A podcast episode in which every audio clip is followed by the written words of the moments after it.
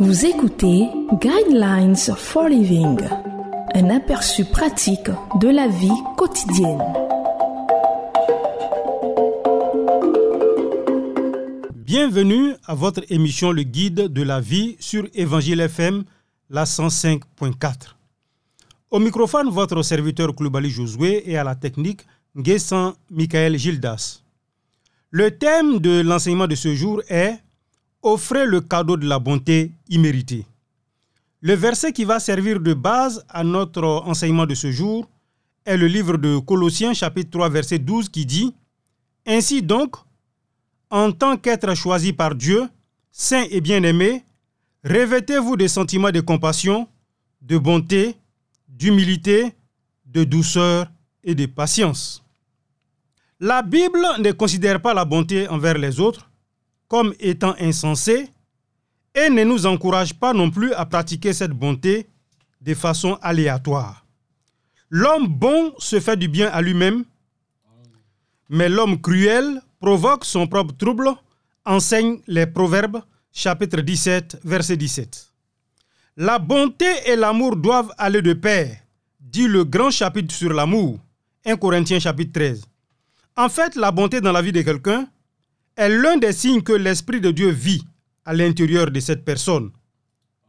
La bonté est ce qu'on appelle l'un des fruits de l'Esprit.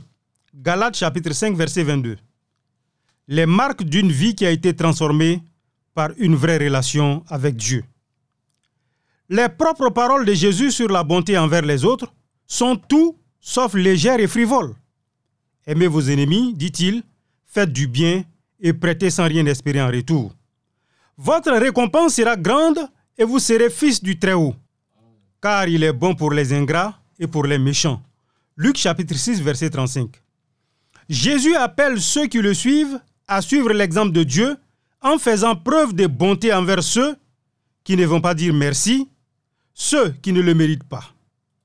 N'avons-nous pas tendance à faire preuve de gentillesse envers ceux qui nous rendent l'appareil? Des gens qu'on aime, qui pensent comme nous et partagent nos valeurs Nous voulons que les méchants reçoivent le jugement, pas la bonté. Le problème est que nous ne pouvons pas faire preuve de bonté envers quelqu'un qui nous a fait du mal sans lui pardonner. La bonté et l'amertume sont incompatibles. Nous avons désespérément besoin de la bonté de Dieu dans ce monde troublé.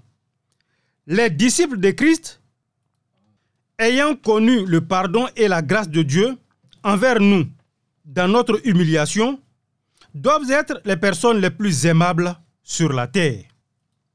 Faisons preuve de bonté envers quelqu'un d'autre aujourd'hui, mais faisons-le de façon préméditée et ciblée, pas juste au hasard.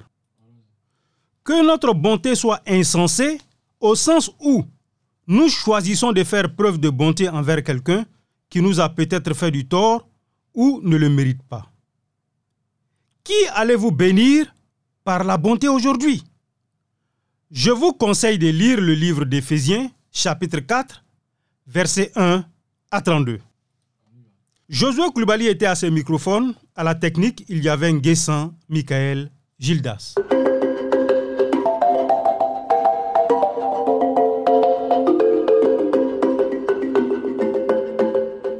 Vous venez de suivre Guidelines for Living. Pour en savoir plus sur l'émission, veuillez contacter la station que vous écoutez.